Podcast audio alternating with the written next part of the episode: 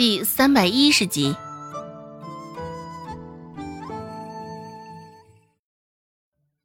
周有巧也忍不住瞧了孟婆子一眼。他这般小动作，自然是一清二楚的落入周芷眼中。周芷也只当做没有瞧见，神色如常，继续往下说道：“只不过这个牙婆子呀，是个黑心的。”收到了人头却不给钱，这倒是比那些人贩子还不如了。咱们镇上已经不少人去吃了这亏了，拉扯大的姑娘说没就没了，还没有捞着半点好。孟婆子若有所思的扒拉了一口饭，却吃了满嘴的齁，这才发现原来是吃了一口咸肉丝儿。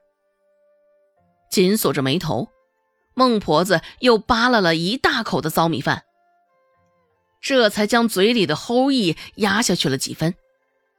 周有巧现在也甚是不解，怎么这节骨眼上，周芷会蹦出来说这事儿？牙婆子的事儿，周芷是从哪儿听说的？哪有什么从外地来的牙婆子？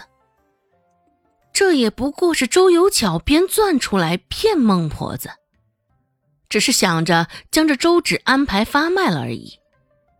现在听周芷这么说，他与孟婆子说这话的时候也是小心的很。可是周芷是怎么会晓得这回事的呢？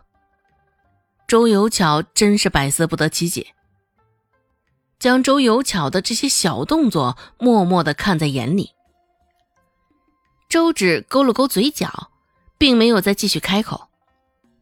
现在简单的警示他一下就行了，免得狗急跳墙，做出别的事儿来。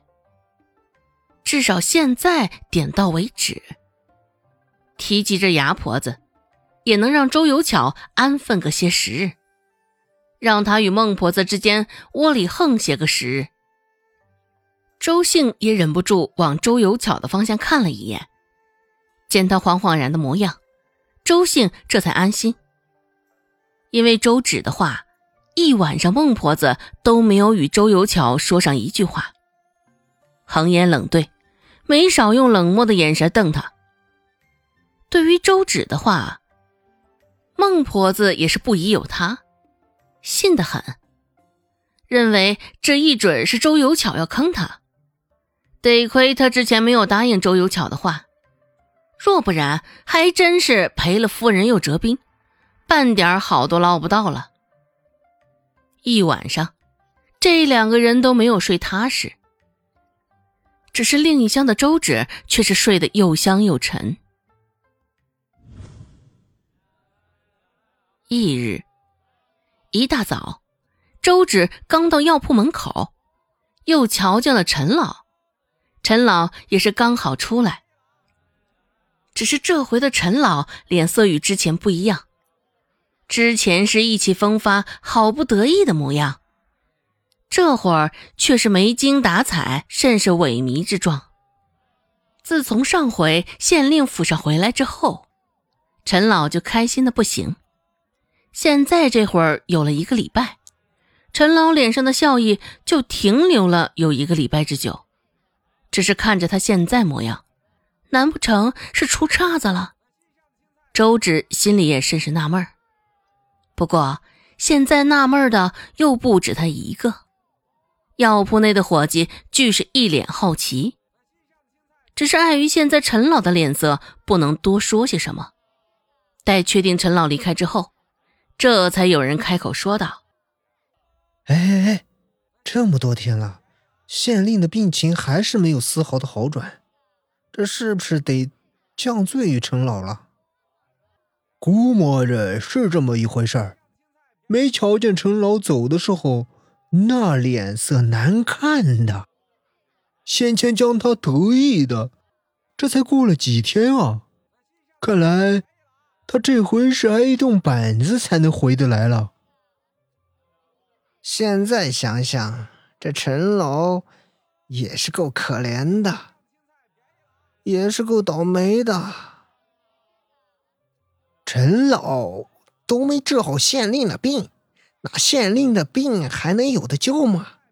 若是被其他药铺的大夫治好了，这可不是砸我们仁惠堂的招牌吗？众人七嘴八舌的议论开了。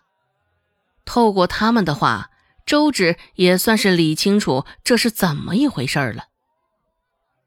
原来还真的是县令那儿出状况了，病情没有好转呢。陈老不在，周芷也是乐得清闲。只是他的清闲并没有维持太久，很快陈老就回来了，将他带去了县令府上。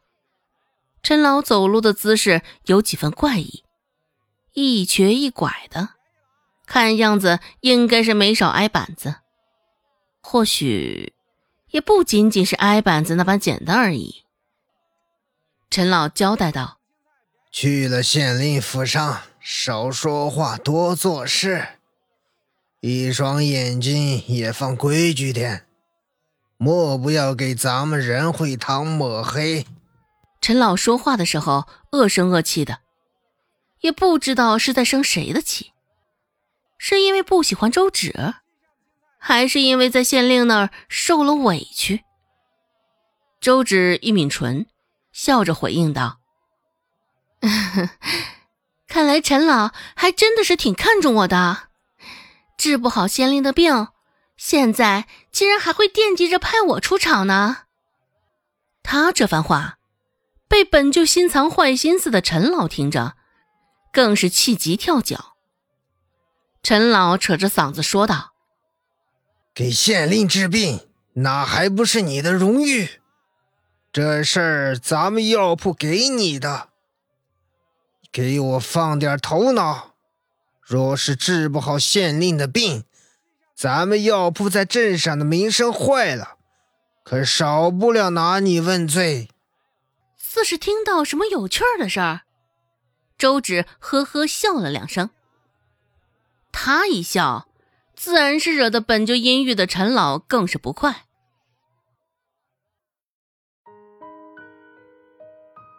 本集播讲完毕，感谢您的收听。